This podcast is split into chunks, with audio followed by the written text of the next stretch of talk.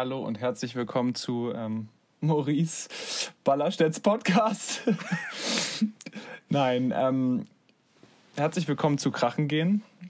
Ich denke, das hier ist ein Podcast, äh, in dem drei Freunde ein bisschen über Sport quatschen, ein bisschen über, über Freundschaft quatschen und äh, über sehr viele lustige Dinge. Ähm, ich glaube, wir wollen uns erstmal vorstellen, oder? Ich meine, Max ist dabei, Maurice ist dabei, ich, Jeremy, wir sind hier zu dritt. Max, willst du dich erstmal vorstellen? Ich kann mich vorstellen. Baller and Friends, so hast du es ja Baller eingeleitet. And Friends, genau so ähnlich. Ja, genau. Ja, wo äh, ich kann ja dann direkt mal dazu übergehen, woher wir uns kennen. Also ich kenne Jeremy über Maurice und ich kenne Maurice über den Radsport, wobei wir schon beim Punkt wären. Ähm, Maurice und ich haben die Gemeinsamkeit, dass wir beide ähm, Radfahren, Radrennen fahren, schon seit Kindesalter an, seitdem wir 10, 11 sind und haben zusammen die Berliner Nachwuchsrennen bestritten, die ganz, das ganze Leistungssportsystem hier in Berlin und ähm, fahren bis heute. Maurice fährt in einem der besten Teams, die es auf der Welt gibt und ähm, ich fahre in einem ähm, nationalen Profiteam, wenn man es so sagen will, also auf internationalem Niveau, ein semi-professionelles Team. Wir fahren auch internationale Rennen, aber nicht so hoch klassifiziert, wie das das Team von Maurice macht. Aber wir sind eben die, unsere Wege gemeinsam gegangen bis in die Juniorenklasse rein und fahren, wie gesagt, bis heute Radrennen. Auch manchmal gemeinsam. Und ähm, Jeremy, du bist ein Kumpel von Maurice und ihr beide kennt euch über die Sportschule, richtig? Ey, das, das hört sich so an, als ob es hier nur um mich geht. Das stimmt ja gar nicht. Nein, es geht natürlich nicht nur um dich. Aber, aber es ist natürlich schon so ein bisschen, du bist so der, der Schnittpunkt, wo wir alle irgendwie uns herkennen. Und ähm, ja, genau. Das, das Interessante ist halt irgendwie schon, dass, dass Max dich halt schon viel länger kennt und, und auch äh, über den Sport länger kennt. Und dass ich ja eigentlich ähm, ja, dass ich ja auch gar nichts eigentlich mit deiner Sportart zu tun habe, sondern dich einfach über die Sportschule kennengelernt habe. Ähm, ja, ich würde mich auch erstmal vorstellen, ich bin, ich bin Jeremy und habe mit Radsport eigentlich gar nicht so viel am Hut, außer dass ich, dass ich ein großer Fan von den beiden Jungs bin. Ähm, ich mache eigentlich eine ganz andere Sportart und zwar Sportschießen. Und genau, ich bin vor ungefähr sieben Jahren eher so ein bisschen, so ein bisschen einfach weil es Spaß gemacht hat, da reingerutscht und, und bin einfach mal schießen gewesen. So wie das jetzt jeder von uns machen würde, wenn er einfach mal Bock hat, mal schießen zu gehen, weißt du? Und da habe ich tatsächlich dann meinen jetzigen Trainer kennengelernt, der auch schon mehrere Leute bei Olympia hatte, auch selbst Olympiakader war. Und ähm, da hat sich dann irgendwie auch so ein bisschen, ja, wenn man so will, mein kleines Talent für das, für das Schießen herausgestellt. Und äh, ich bin dabei geblieben. Bin äh, einige Jahre in der Nationalmannschaft gewesen. Jetzt gerade auch immer noch. Und äh, dann halt auf die Flato-Oberschule gekommen, wo Maurice dann halt auch zur Schule gegangen ist. Und da haben wir uns halt kennengelernt, genau. Maurice, deine Wenigkeit kann auch, kann auch noch was dazu sagen. Sag mal was, wie haben wir uns kennengelernt? Ja, also äh, genau, ich bin der Maurice Bollerstedt. Äh, ich habe zusammen mit Max vor, wann war das, vor 10, 11, 12 Jahren mit Radsport angefangen. Ja, eher 12. Ja, ja genau. So. Am Anfang hatten wir gar nicht so viel äh, miteinander zu tun, glaube ich, die ersten vier, fünf Jahre. Ja, wir sind auch einen getrennten Verein gefahren. Ich glaube, das macht in dem Alter ganz schön viel aus, mit ja. wem man zusammen im Verein fährt. Und irgendwie kam die Verbindung dann über den Landeskader zustande, also über ähm, ja, Renneinsätze, wo man als ähm, Landesverband, also als Bundesland startet. So Sichtungsrennen nennt man das. Und ähm, da waren wir dann, glaube ich, beim, als du im ersten U17-Jahr warst, so in der U17-Klasse geht das dann los mit den Sichtungsrennen. Da waren wir dann bei einem der ersten Sichtungsrennen zusammen auf dem Zimmer. Und ähm, ich glaube, ab da hatten wir dann mehr Kontakt und in den Junioren hat sich das dann nochmal verstärkt, als wir dann auch das eine Jahr zusammengefahren sind. Ach ja, das, das weiß ich noch. Äh, das kam mal so zustande, ich bin von Brandenburg nach Berlin umgezogen und äh, genau, bin dann auch mehr oder weniger irgendwie durch ein paar Zufälle beim Radsport drangeblieben. Bin dann auf die Sportschule und äh, als ich mit dem Abi gestartet habe, da habe ich Jeremy kennengelernt. Da weiß ich noch, Jeremy, du hast mir sogar meinen ersten Sponsorendeal herangeschafft. Ja, da, da brauchst du gar nicht so lachen, oder, Jeremy? Das ist ein ganz schön, ganz schön großes Ding gewesen. Das war Im Nachhinein schon, muss man das auch sagen. Ja, auf jeden Fall. Also es war damals schon irgendwie, irgendwie echt cool, weil ich damals ja in, in Mitte öfter bei Standard halt war, bei diesem Fahrradladen. Ne? Und ähm, ich eigentlich nur Fixie gefahren bin und, und ein paar Leuten da abgehangen habe. Und ähm, dann komme ich auf die, auf die Sportschule und äh, spreche sprech so mit Maurice. Und Maurice und ich haben uns echt so gut verstanden, schon von Tag 1 irgendwie. Und äh, sitzen dann so in der Bücherei irgendwo. Wo, wo war das noch? Welche Bücherei ist das? Das war in Köpenick, im guten Köpenick. Aber das, äh, irgendeine Bibliothek in Köpenick, ne? Ja, ja, der Bibliothek, aber ich weiß nicht, wie die genau heißt. Oha, die kulturellen Jungs. Ja, ja genau. ich habe ich hab in meinem ersten Jahr im Abi habe ich so durchgezogen, da war ich jeden Tag nach der Schule noch in der Bibliothek und da durfte Jeremy mal mitkommen. Ja, wie ein Student, weißt du? Maurice ja, hat damals Student. wie ein Student gelernt. Ja. ähm, nee, und da saßen wir dann und dann war das auch irgendwie so eine Zeit, äh, wo Maurice gerade ähm, ja, war, jetzt auch nicht so eine einfache Zeit gerade für ihn irgendwie. Und dann hatte er dieses Fahrrad, dieses, ich weiß, damals war das noch so ein grünes Cannondale. Ja, ich hatte so ein grünes Cannondale und ich weiß, ich weiß noch, das ist mir bei irgendeinem Rennen, da bin ich gestürzt und dann ist der Rahmen gebrochen und dann hatte unser alter Trainer, äh, Micha Bräunig, der hatte das dann so mit, mit Harz, glaube ich, fixiert, dass es nicht weiterreißt. Und dann bin ich damit noch ein halbes Jahr gefahren und dann meinte ich zu dir, Alter, ich habe kein Fahrrad. Ja, ey. Und ich hatte auch kein Geld zu dem Zeitpunkt, weil so ein Rad kostet, also wisst ihr ja, kostet ey, irre, irre. 3.000, 4.000 Euro, dass ja. du erstmal ein okayes Rad hast, ne? Genau. Nö, und dann habe ich gesagt so, Maurice, pass auf, ich habe hier so ein, so ein paar Kumpels, ähm, die haben einen Fahrradladen und ja, dann habe ich die halt connected und dann sind Maurice und ich, glaube, wir sind noch an demselben Tag irgendwie darüber gefahren, ne? Ja, das war krass. Ja, das war schon krass, weil du hattest ein eigenes Auto und äh, dann sind wir dann mit dem Auto schön nach Berlin in die Innenstadt gefahren, haben Musik gehört, genau, und dann schön zu Standard rein. Genau, ich muss aber, zu, wir müssen dazu sagen, ich, dass ich nochmal so zwei Jahre älter war als du. Deswegen drei, ah, drei, drei. drei, drei Jahre, okay. Ja, du, bist jetzt, du bist jetzt 24. Ich bin gerade 24 geworden, genau. Genau, ich bin 21, Max auch? Ja. Ja. Genau, und deswegen hatte ich dann damals schon gerade frisch ein Auto. Ja irgendwie und äh, also ein eigenes und dann sind wir da rüber gefahren zu Standard und die Jungs waren ja auch total total nett und waren gleich so die hatten auch schon ein bisschen was von dir gehört, ne? Ja, ja, genau. Und dann und dann dann kam das irgendwie zustande, dass du da dass du da so eine so eine Standard, was war das Kreissäge damals, ne? Oder ähm, ja, genau, die Kreissäge, das war das Aluminiumbike und die hatten noch ein Triebwerk, aber das Triebwerk war, glaube ich, war das aus Stahl? Ich glaube ja, Stahl, ja. Ja, aber ich, genau, ich bin das erste halbe Jahr bin ich noch mit einem Einfachkettenrad gefahren, weil die hatten bei der Kreissäge nur, weißt du, also einfach, einfach montiert. Ja. Bei, bei ja, weil die alle, weil die alle auf SRAM eingestellt waren. Ja, und 8000 Watt nur großes Blatt, ne? Mm, mm. Aber Maurice war total auf, also er hat diesen Fahrradladen gesehen, war so, ey, geil, voll geil. Und da hat er die Räder gesehen und war so, ja, okay, ist jetzt halt nicht irgendwie Carbon oder so, aber hat auch was, ist auch cool, ne? So, Reicht. Ja. ja, hat Style. Und ja. dann muss man, um die Geschichte weiter zu erzählen, ähm, da ist vielleicht meine Perspektive auch ganz interessant, dann kam Maurice mit diesem Aluminiumrad und man muss wissen, zu dem Zeitpunkt ist wirklich auch schon jeder Carbon gefahren. Ähm, aus welchen Gründen auch immer, ein Aluminiumrad kann ja auch durchaus mithalten mit dem ein oder anderen Carbonrad. Vielleicht ist es sogar besser als das ein oder andere Carbonrad. Ähm, wer weiß. Jedenfalls kam Maurice dann an mit diesem Aluminiumrad von einer Marke, die kein Mensch kannte bis zu diesem Zeitpunkt.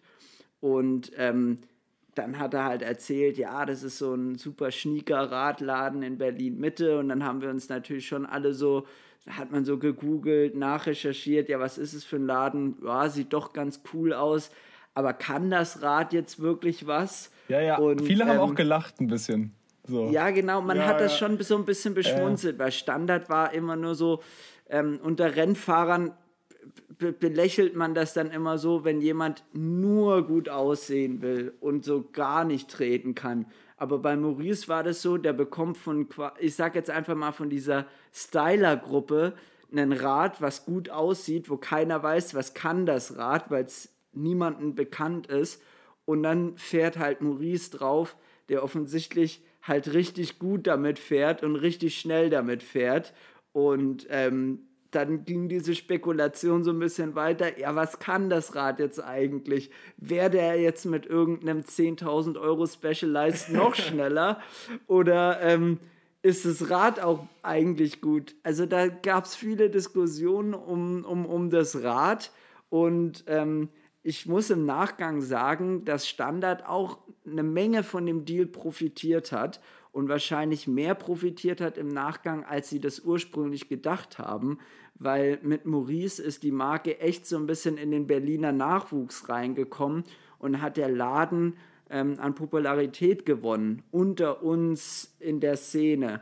Ähm, und klar, Standard an sich hat sich auch entwickelt und ähm, ich denke, der Basti vom Besenmagen hat da auch viel dazu beigetragen, dass es so publik wird. Aber ähm, ja, also Maurice, du hast da auch auf jeden Fall bei uns im Berliner Nachwuchs und im Berliner Jugendbereich Standard auf die Karte gebracht.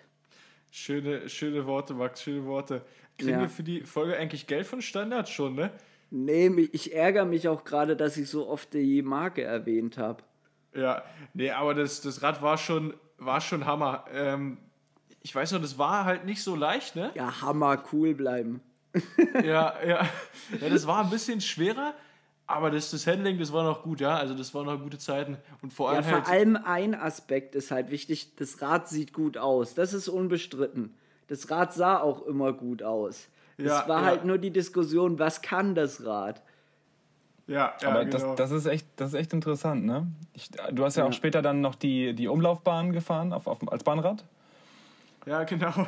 Und ähm, das, das war, also damals bist du ja noch ein bisschen Bahnrad gefahren, das müssen wir dazu auch sagen, was du ja, Ja. jetzt nicht mehr so wirklich machst. Aber ähm, es war auch irgendwie ganz cool dann so das zu sehen, ne? Dass, dass irgendwie Maurice mit so einer Marke kommt, die keiner auf dem Schirm hat und äh, und es war, es war wirklich cool, war eine coole Zeit. Muss ich jetzt auch ehrlich, ganz Aus ehrlich der sagen. Not jetzt, geboren. Ja, Aus der total. Not geboren und dann ist sowas daraus entstanden und auch gar nicht geplant. Wenn ich jetzt so die Story auch nochmal aus eurer Perspektive höre, überhaupt nicht geplant, aber dann ähm, so eine schöne Geschichte, von, von der heute wahrscheinlich beide Seiten immer noch gerne erzählen würden. Vor allem, vor allem da, war Maurice da auch. ich auch gar nicht so dran gedacht. ich, ich weiß noch, wie Maurice dann auch erstmal zu mir sagt, so, er sitzt so in der, in der Bibliothek, ich sag so Standard und so, und dann gucken wir uns die Räder so im Internet an, ne? Und Maurice erstmal selbst so, hatte nie auf dem Schirm, dass er jetzt irgendwie so ein Stahlrad oder so fahren würde, ne? So, so hä? Mein Carbon, Vollcarbon Cannondale ist kaputt. Jetzt, jetzt fange ich an, auf ein Stahlrad zu wechseln, so, hä? Ähm, und dann fand das aber schon ziemlich cool. Und ich fand halt auch, dass die Marke an sich ähm, einfach gut, gut mit Maurice zusammengepasst hat. Weil Maurice ja immer schon irgendwie so ein, so ein lässiger Typ war. Ähm, ja, auch ein stylischer, lässiger Typ. Und das Rad hat auch, hat auch echt gut zu dir gepasst. Also wirklich, also, weißt du, auch viel cooler als irgendein, so ein, so ein Cannondale in grün.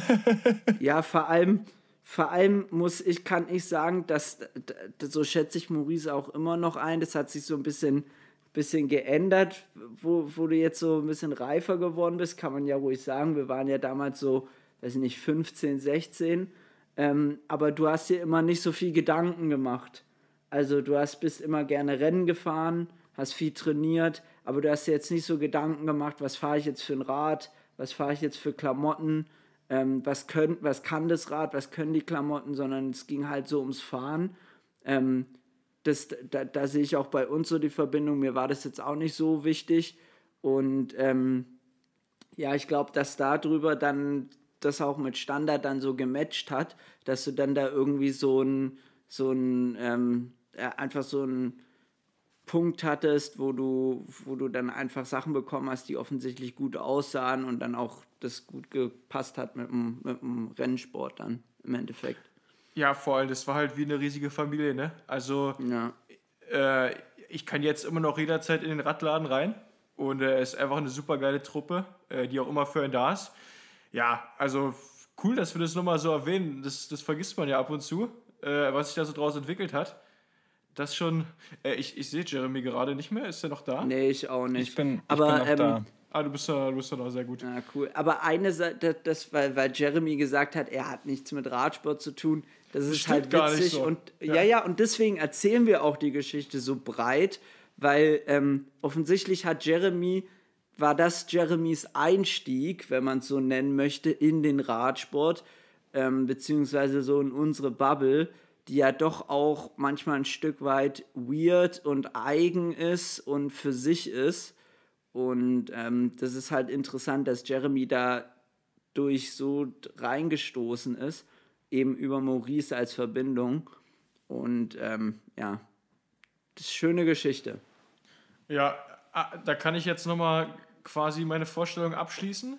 Ich bin in das Standard gefahren bis zum zweiten Jahr 19, bin danach äh, ins Jumbo Visma Development Team gekommen und jetzt nach zwei Jahren zu Alpecin Phoenix.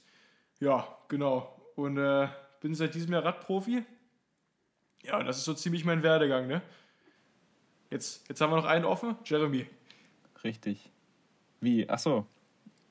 Ähm, nee, Jeremy hat sich doch schon vor. Ach so, Ach so stimmt. Ich verstehe. Ja, was meinst du jetzt? Mich vorstellen? Vorstellen habe ich mich vorgestellt, habe ich mich schon. Stimmt, du hast schon vorgestellt. Ich, ich genau. bin aufmerksam. Ja, man, ja, man muss sagen, ich, ich komme gerade von so, äh, von so einem Fahrradrennen, deswegen bin ich noch ein bisschen durch, Ich habe noch ein bisschen zu viel Koffein im Blut. Von so einem Fahrradrennen? Ja. Ach ja, von so einem Fahrradwettstreit. Fahrradwettstreit. Ja, bevor wir auflösen, wo ich war, wie, wie war denn euer Tag? Was habt ihr heute erlebt? Boah, absolut. Also ich, ich habe absolut nichts. Also es war, wenn man einen Tag als Alltag beschreiben könnte, dann das. Für mich jetzt als Alltag beschreiben könnte. Saß relativ früh schon auf der Rolle, bin geswiftet und ähm, auch dafür bekommen wir kein Geld, nein. Und, äh, und bin anschließend den ganzen Tag in der Schule gewesen und nehme jetzt eben am Abend nochmal nach einer kleinen Stretching-Session ähm, hier einen schönen Podcast auf mit den beiden Jungs. Ähm, Jeremy sitzt ja auch in Berlin, Baller in Köln. Boah, Sturz. Sturz. Ja. Wahnsinn, Wahnsinn, was mit der Technik heutzutage alles krachen möglich gegangen. ist. Ja, krachen, gegangen. Du, du hast dir vor ein oder zwei Wochen Corona eingefangen, ne? Bist du da schon wieder bei voller Gesundheit? Ja, also ich bin seit Montag negativ und fahre seit Samstag, also mit so mit einem leicht positiven Test und so ein bisschen Symptomen, habe ich mir schon wieder zugetraut, locker zu fahren. Es ging auch ganz gut, aber so wirklich trainieren tue ich erst seit dieser Woche wieder. Ähm, ja, es geht, geht ganz gut. Jetzt steht am Sonntag ähm, schon das nächste Rennen an in Österreichs Kirschblütenrennen. Das ist ein relativ traditionsreiches Rennen und gehört zur österreichischen Bundesliga dazu. Deshalb ähm, ist da auch ein gutes Starterfeld zu erwarten. Kommen ja KT-Teams von, also eigentlich aus ganz Deutschland KT-Teams und auch aus Österreich ist natürlich jede Mannschaft am Start, Tschechien, weil es nicht weit weg ist. Also das wird ein richtig schönes Rennen. Mal gucken, wie da die Form ist nach der Corona-Erkrankung. So ein bisschen eine Wundertüte, aber ich fühle mich ähm, eigentlich jetzt ganz gut, wenn ich es jetzt aus dem Training raus sagen müsste. Aber Training ist ja immer was anderes als Wettkampf, ne? Sehr gut, das, das freut mich. Äh, Jeremy, du, du studierst ja aktuell, hast heute deine Klausur wieder bekommen oder eine von deinen Klausuren. Wir haben schon genau. gefeiert, ne? genau, richtig. Ähm, nö, ich habe heute den ganzen Tag eigentlich Uni gehabt bis 20.30 Uhr und äh, bin dementsprechend auch ein bisschen fertig. Ähm, Genau, ich habe eine Klausur zurückbekommen, eine Cost Accounting Klausur, wenn dir das was sagt, Maurice. Nee. ich glaube nicht. Nee, und die war ganz gut, also da bin ich sehr froh drüber.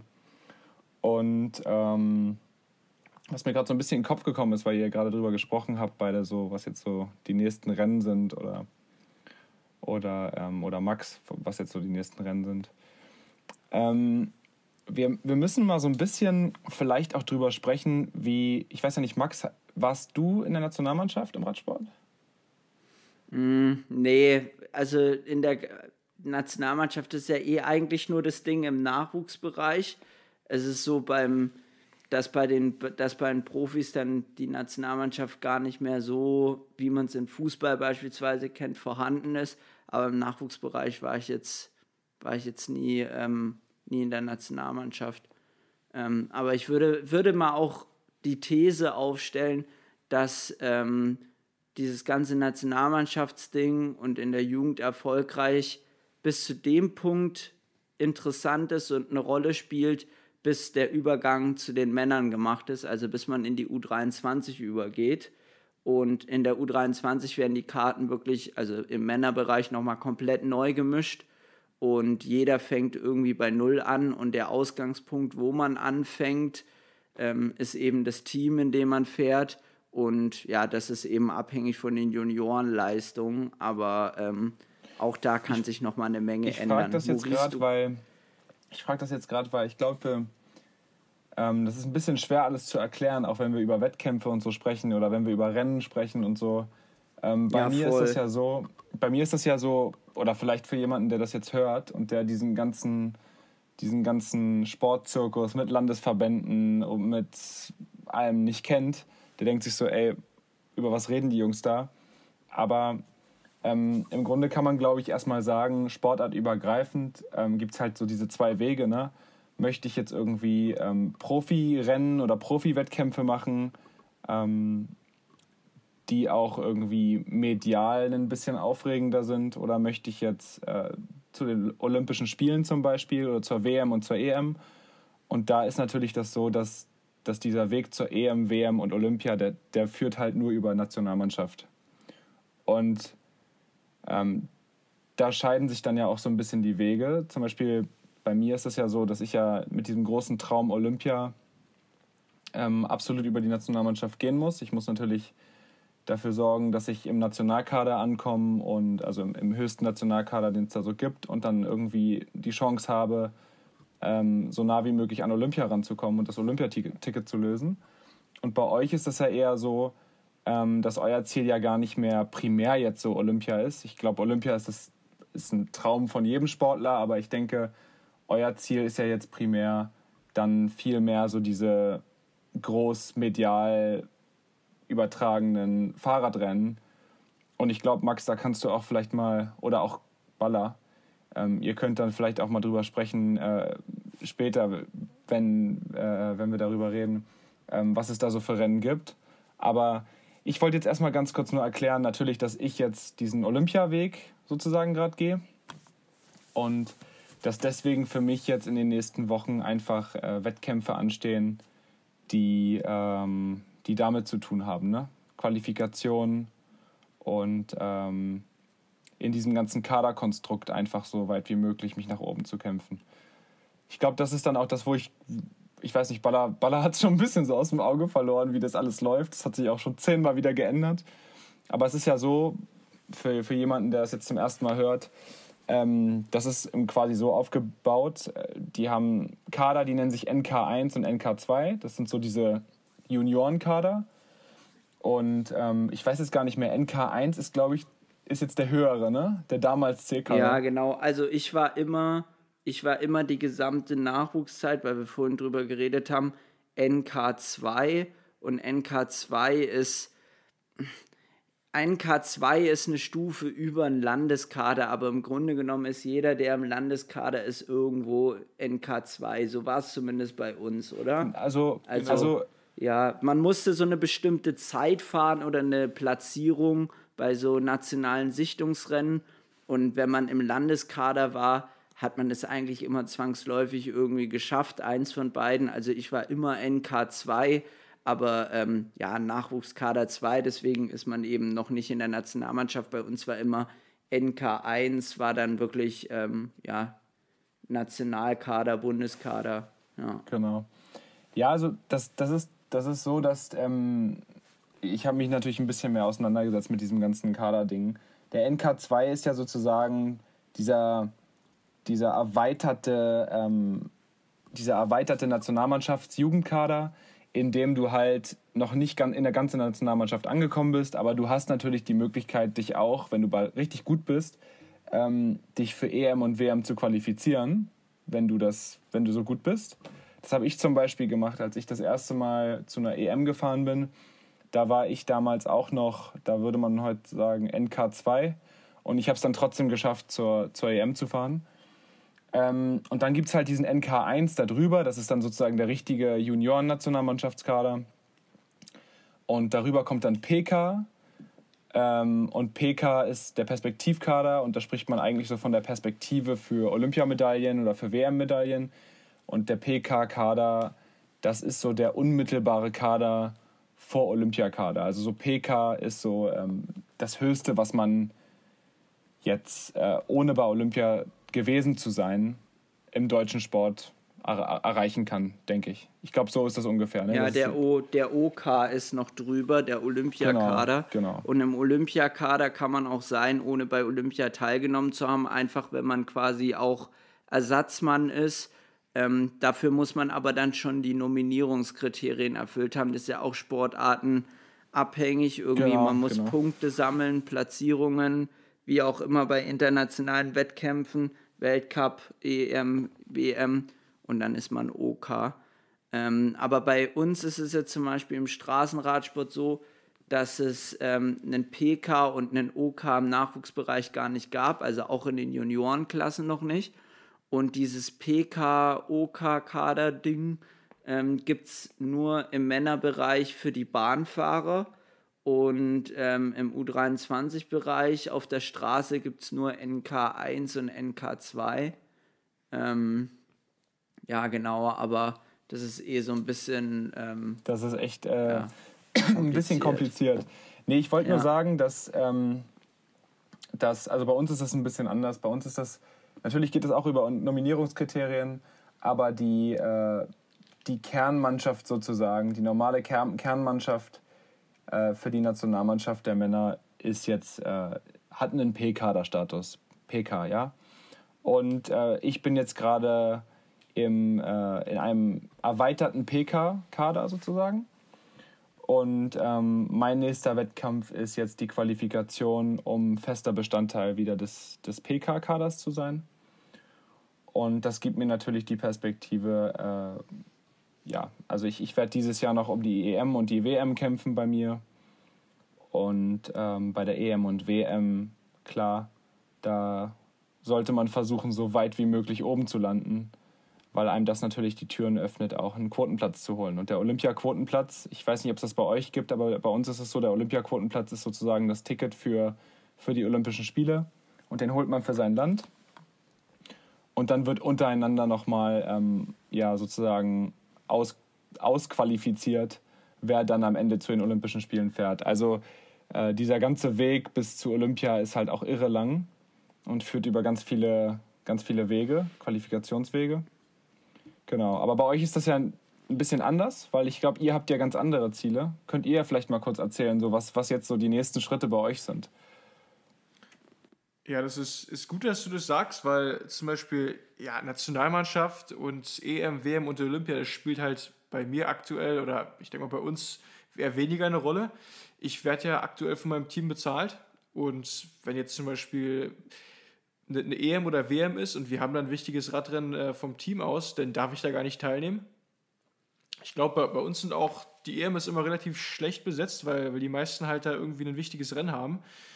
Und deswegen spielt es bei uns wirklich aktuell gar keine Rolle. Ich bin auch äh, laut, also vor der, nach dem letzten Stand bin ich aktuell nicht mal mehr in der Nationalmannschaft, weil, weil es ein komisches System, glaube ich, gibt mit der U23 und wenn du dann in die Elite wechselst, ich, ich schaue da auch gar nicht mehr durch, ja. Das, äh, deswegen, ich habe mich da auch gar nicht mehr mit beschäftigt, ja. Also finde ich auch mal wieder cool zu hören, wie das, wie das bei dir abläuft, ja. Finde ich eigentlich ziemlich schade, dass. Das finde ich eigentlich ziemlich schade, muss ich ehrlich sagen, dass dieses. Ich weiß ja noch damals, dein, deine, dein Traum war ja, also Olympische Spiele ist natürlich immer irgendwie so ein Traum gewesen, von dir ja auch, ne? Einfach mal so dabei gewesen zu sein bei diesem Riesen-Event und auch einfach mal so ähm, für sich selbst, ne? Man hat ja immer so ein bisschen das Gefühl, oder man hat ja diesen Traum im Kopf, Olympische Spiele, das Größte, wo ein Sportler gewesen sein kann. Und ich finde es jetzt so ein bisschen schade, zum Beispiel jetzt, wo du sagst, dass du jetzt ähm, eigentlich total in der Position wärst, um bei so einem Event mitzumachen. Und jetzt äh, bist du nicht mal mehr in der Nationalmannschaft. Das ist irgendwie total irre. Also ja, ich glaube, das ist aber unserer Sportart geschuldet. Also, wie man ja, ja vorhin schon gesagt hat, es ist so ein bisschen ja, alles undurchsichtig. Klar, die Kaderstatusnorm, headline ich das jetzt einfach mal, das ist ja vom DOSB vorgegeben, vom, vom, vom Dachverband. Deswegen ist es auch sportartübergreifend für jede olympische Sportart gleich und müssen diese Kadernormen so angewandt werden. Aber jeder Verband legt es dann natürlich anders aus oder es wird dann zwangsläufig anders ausgelegt werden, weil ja jede Sportart ihre eigenen Strömungen hat. Und ähm, ich hatte vorhin gesagt, irgendwie im U23-Bereich werden bei uns die Karten neu gemischt. Ähm, aber klar, jeder hat ja bis dahin auch schon einen langen Weg hinter sich, die ganze Jugend durchlaufen und ist dann auch schon in einer bestimmten Schiene drin und ähm, eine, eine bestimmte Richtung ist schon vorgezeichnet. Zum Beispiel ist Maurice aus den Junioren raus in, ähm, in ein direktes Development-Team gekommen von Jumbo Visma, was zum damaligen Zeitpunkt sicherlich so die interessanteste Adresse für U23-Fahrer war. Und damit ist der Weg ja schon ganz klar vorgezeichnet gewesen, okay, ähm, es gibt ja nur noch einen logischen nächsten Schritt und diesen logischen nächsten Schritt gehen auch 80 Prozent von denen, die in solchen, so ein Team gehen.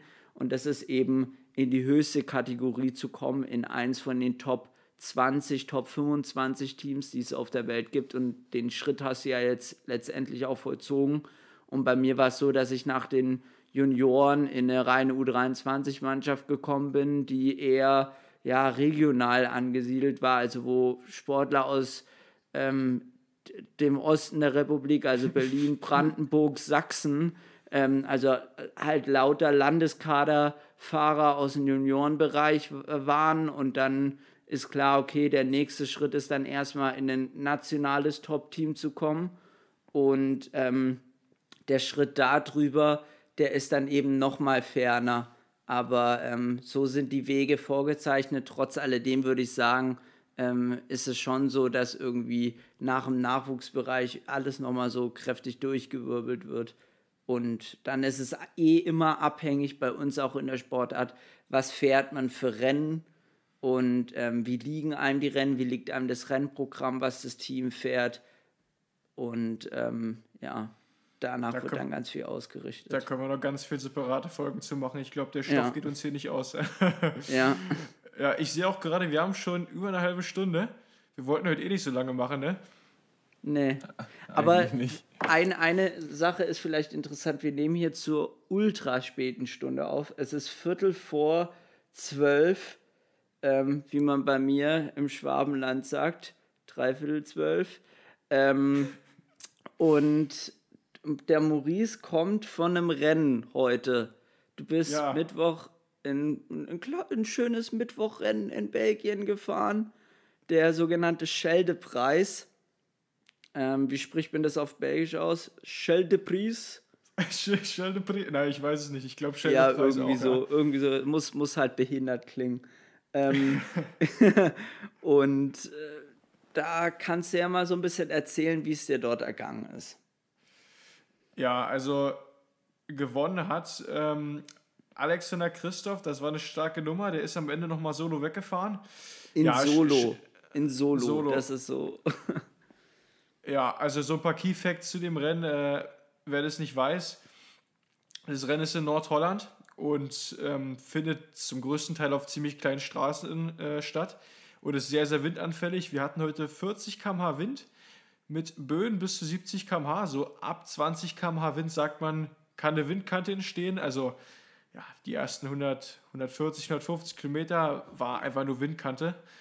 Ähm, wir, sind, wir sind gestartet in so einen Tunnel.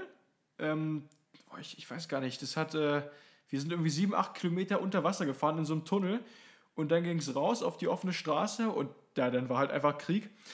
Äh, wie gesagt, 150 Kilometer Windkante. Ich, ich habe es hinbekommen, mich in die zweite Windstaffel. Äh, erstmal nochmal, Jeremy, wir erklären dir in den späteren Folgen nochmal, was eine Windkante ist. Ich hoffe, die meisten werden das hier wissen.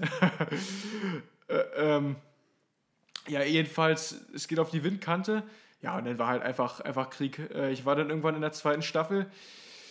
Hab mich da ein, zwei Stunden aufgehalten, bis die von Quickstep nochmal aufgedreht haben. Ich hatte gerade einen schlechten Moment erwischt und dann bin ich da rausgeflogen, war in der dritten Gruppe und die haben, wir sind zum Schluss äh, drei Zielrunden gefahren, je 20 Kilometer und die haben alles, was drei, vier Minuten hinter, hinter der Spitze war, rausgenommen. Äh, das haben, ich glaube, 29 Leute oder 30 Leute das Rennen gefinisht. Ja, somit war es eigentlich kein schlechter Tag, äh, aber leider auf dem Ergebnis ein DNF. Also did not finish. Das ist natürlich schade, aber ja, es, es lief eigentlich ganz in Ordnung. Äh, vorne waren zwölf Mann in der ersten Gruppe, wir waren hinten 20, 25 Mann. Schade, dass ich da abgeplatzt bin. Aber ja, das sind Erfahrungswerte. Äh, in Belgien Radrennen fahren ist nicht das Einfachste. da muss man erstmal lernen. Aber deswegen bin ich mit heute schon ganz zufrieden. Ähm, unsere beiden Sprinter waren vorne, Tim Millier, Jasper Philipsen. Äh, die mussten sich da alleine durchkämpfen. Die hatten leider keinen mehr von uns äh, an ihrer Seite. Ja, aber die haben auch einen äh, super Job gemacht. Äh, wurden dann am Ende, ich glaube, 8., 9. Ist nicht das, was wir uns erhofft haben, aber ähm, ja, die sind da auf jeden Fall ein mega starkes Rennen gefahren. Ja, das, das war es von meiner Seite zum Rennen. Hast du das im Fernsehen geschaut, Max? Nee, leider nicht. Ich war ja, war ja zu der Zeit in der Schule. Aber ich habe mir die Zusammenfassung, professionell wie ich bin, natürlich angeguckt. Und ähm, ja, super, super krasse Bilder, super hartes Rennen. Ähm, ich kann das richtig nachempfinden, einfach nur durchs Zugucken. Diese nass-kalten Witterungsbedingungen sind schon extrem und dann so ein offensichtlich hartes Rennen. Ähm, ich glaube, nicht ganz 200 Kilometer, 198 mit neutraler Phase bist du dann über 200 Kilometer äh, im Sattel für die, für die Fahrer, die es gefinisht haben und halt wirklich von Anfang an Vollgas. Also das ist so charakteristisch für die Rennen, dass sie wirklich von Anfang an richtig, richtig stressig sind und dass da von Anfang an Thermik ist, also Chaos im Feld und jeder will vorne fahren, jeder weiß auch, dass er vorne fahren muss um ähm, hier nicht gleich wegzufliegen und um äh, nicht gleich alle Chancen über Bord zu werfen. Und jedes Team geht natürlich auch mit einem klaren Plan in das Rennen rein und jedes Team sagt ja anfangs im Bus, ich denke, das ist egal in welcher Kategorie Team man ist, scheißegal. Jedes Team sagt, ja, da müsst ihr vorne sein, da müsst ihr in ja, der ersten Gruppe sein, in der zweiten Gruppe oder da müsst ihr den und den in die erste Gruppe bringen. Ähm, und ja, dann gibt es immer irgendein Team, was ihren, ihren Fahrer nicht in der ersten Gruppe platzieren konnte oder ihre beiden Fahrer. Ähm, ich denke, dann ist es bei euch noch relativ in Ordnung gewesen, dass ihr zwei Fahrer, auch eure zwei Top-Fahrer vorne platzieren konntet und dass Christoph dann im Endeffekt solo nochmal wegfährt, ist, denke ich, auch bezeichnend dafür, dass die Rennen hinten raus dann sehr zäh sind und dass dann ähm, ja so kleine Unaufmerksamkeiten oder kleine Momente der Stärke dann die Rennen entscheiden. Ja, ja, das, das stimmt. Aber äh, auf Mittwoch heute war da auch unglaublich viel Stimmung. Ich weiß gar nicht, wenn du bei uns ein Radrennen am Mittwoch machen würdest, dann. Ja, ist Belgien oder Holland, ist scheißegal. Drei Leute. Ja, ja das, das war krass. Äh, ja, dann das zum heutigen Rennen. Ich bin, äh, ich fliege nicht morgen, sondern übermorgen fliege ich in die Türkei. Dann nehmen wir die nächste Folge, ich aus der Türkei zumindest auf. Mal gucken, wie da das Internet ist. Genau. Ah, Und äh, ich habe mir, noch, hab mir hier noch aufgeschrieben, ich habe jetzt immer so bei Instagram, bei den Reels so gesehen, wie Leute so Kaffee mit Orangensaft äh, mischen. Das, das, das habe ich mir einfach aufgeschrieben. Das würde ich gerne, dass ihr das mal macht die Woche. Und äh, habe ich, ich schon gemacht. ausprobieren. Wirklich? Habe ich schon gemacht. Ich habe das gemacht und zwar ähm, äh, jetzt ähm, auf Roders sogar, vor irgendeinem Rennen, da hatten wir auf dem Zimmer so einen äh, von, von Neste, so einen Instant-Kaffee, so einen ekligen. Und den haben wir uns mit Wasser aufgebrüht. Okay, vor, dann, irgend, äh, dann vor sagst du jetzt. Etappe und dann. Dann sagst du jetzt nicht, wie das war, dann machen Jeremy und ich das und dann lösen wir nächste Woche auf, wie das geschmeckt hat. Ja, ich muss ganz ehrlicherweise sagen, es hat sich krank an.